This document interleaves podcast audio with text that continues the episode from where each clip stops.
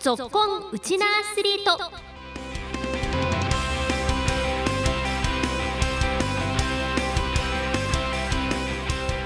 皆さんこんにちは。ラジオ沖縄アナウンサーの杉原愛です。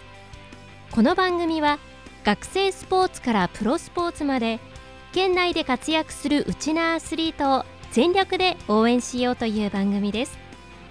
今週は高校スポーツの全国大会全国高校選抜大会の重量挙げでなんと日本高校新記録を樹立して頂点に立った女子高校生アスリートを紹介します。15分間お付き合いよろしくお願いします。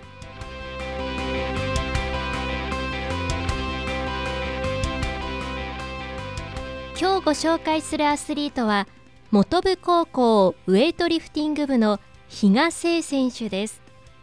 ウェイトリフティングは重量上げとも言いますが床に置かれているバーベルを腕と腰の力で持ち上げ上に高く持ち上げる競技のことを言います。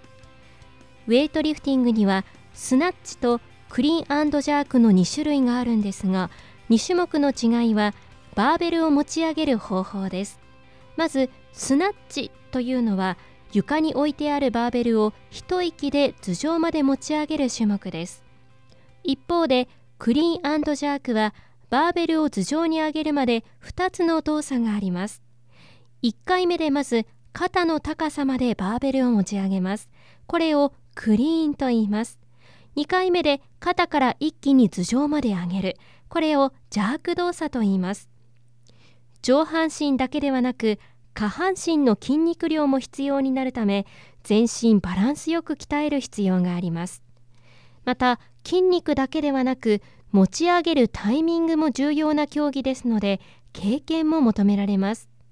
今日はそんな奥が深いウェイトリフティング競技で全国の頂点に立った高校生アスリートに会いに行ってきました。先月に石川県で行われた全国高校選抜大会女子59キロ級で日本高校新記録を樹立して優勝したこちらの選手のインタビューをお聞きください。さあそれでは今週の続婚うちのアスリートはこちらの選手にお付き合いいただきます。それでは自己紹介お願いします。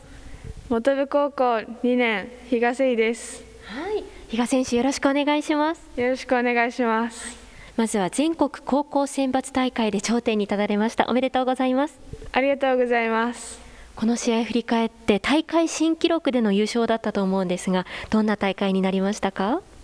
まあ、とても自分にとってとてもいい経験になりましたしすごい嬉しかったです。この大会振り返ってどんなところが一番良かったですか、まあ、スナッチという競技で、えっと、日本高校新記録を取れてまた優勝もできたことがとても嬉しかったです。あの優勝が決まった瞬間はどんなことを思いましたか？優勝決まってやったって思う気持ちとまた自分にはライバルがいるんですけどまた今回は別の階級で出たんですけどその子にちょっと負けてしまったっていうのがちょっと悔しくてまた来年も上目指して頑張りたいなと思いました。じゃあこのライバルの存在があってここまで一生懸命頑張ってこられたんですね。はい。あの今回振り返ってご自身が一番こうよくできた部分はどんなところですか？えっとスナッチの競技で3本あるんですけど2本目でちょっと失敗してしまってでも3本目で重量をまた上げてそこでしっかり取れたことが良かったところかなと思います。じゃあこの2回目でちょっと失敗して3回目でさらにこの上の重量っていうのは結構プレッシャーもかかったと思うんですけどどんな気持ちで臨みましたか？もうこの重量を上げないと、えっと、日本高校新記録が更新されないので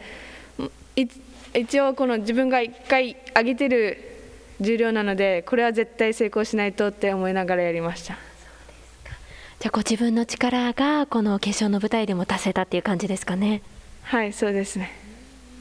あの反対に今回見つかった課題っていうのは何かありましたか？とクリーンジャークの方でちょっと自分の悪い癖が出てしまったのでクリーンジャークのクリーンの方でちょっとこの重量に負け自分の気持ちが負けてしまう部分があってそこでちょっと腰が体がもう逃げてしまうっていう癖があるのでそこをしっかり、えっと、直していきたいなと思いました。じゃあ結構メンタル的な部分も競技においては重要なんですかね？はい。とても結構思いやったことない重量をやるっていうとなるともう気合い入れて力んでしまう時もあるのでしっかりもう自分の気持ち的にもえっと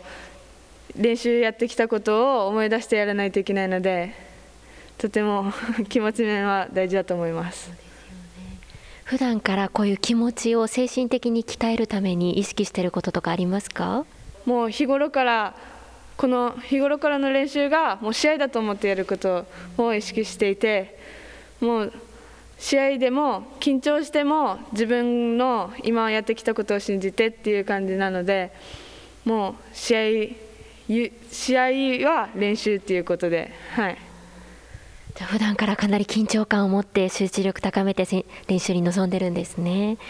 あのもともとせさんがこのウエイトリフティングを始めようと思ったのはどんなことがきっかけになったんですか？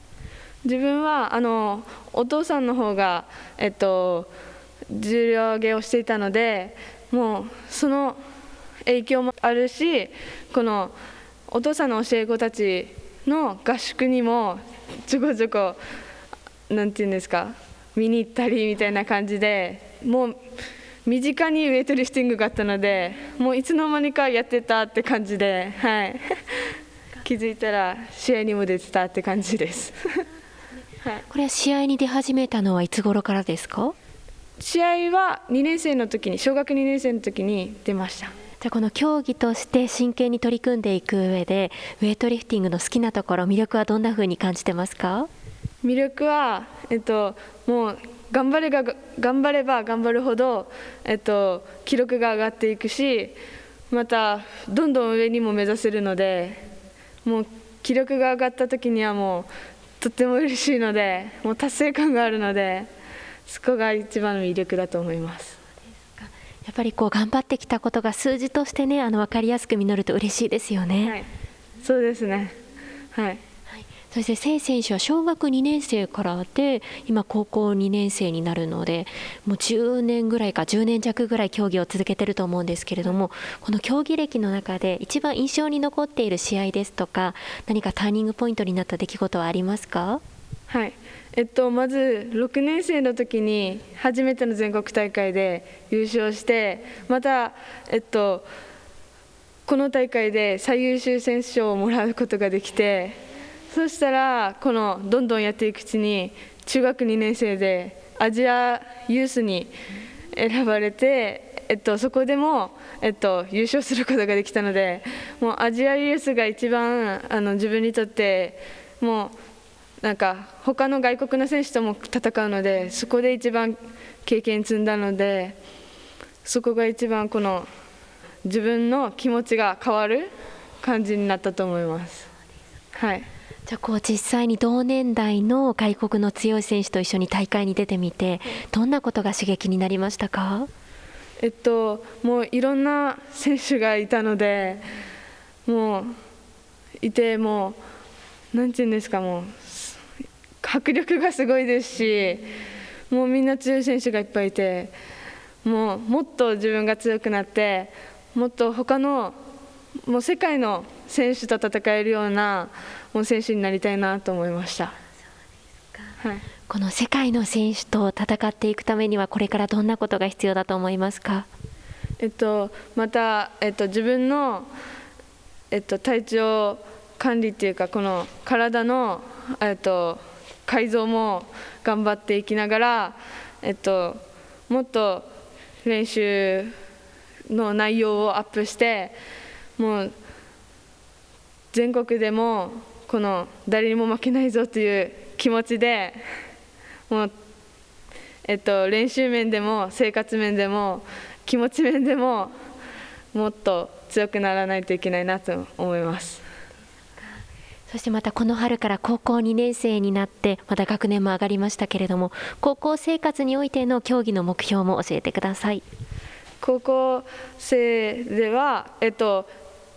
インターハイで去年は、えっと、2 3位ということで、うん、悔しい結果に終わってしまったので次こそは優勝できるように頑張りたいです。はい、わかりました。ではですね、最後に今後の目標や将来の夢決まっていたら教えてください。将来の夢はオリンピックに出場してメダルを獲得することです。どうですか、今のところこう手応えはありますか？自分今のところはえっと結構えっと、全国大会とか全日本選手権とかにも出させてもらっていて、えっと、パリオリンピックの強化指定選手でもあるのでもっと、えっと、いろんな大会に出させてもらってもっとオリンピックに近づけるようにしたいです。あの将来この夢のオリンピックの舞台に立てた時はどんなこうプレーを見せたいですか？もう失敗がないっていうぐらいもう簡単に、えっと、上げれるようにもうみんなの、えっと、自分た自分を応援してくれるみんなに恩返しができるようにすごいいいプレーしたいです。いやぜひこう夢を叶えてね県民の皆さんにこう応援される姿私も楽しみに応援しております。頑張ってください。ありがとうございます、はいえー、この時間は本部高校2年生の比嘉誠選手にお付き合いいただきましたありがとうございました。ありがとうございました。将来はオリンピックに出て活躍したいと目を輝かせる聖選手。本当に将来が楽しみですね。そして実は以前この番組の中で現在は大学1年生の聖選手のお兄さん比嘉力選手にも高校時代にインタビューしたことがあるんですが聖さんは4人兄弟で全員がウェイトリフティングに打ち込んでいるアスリート一家です。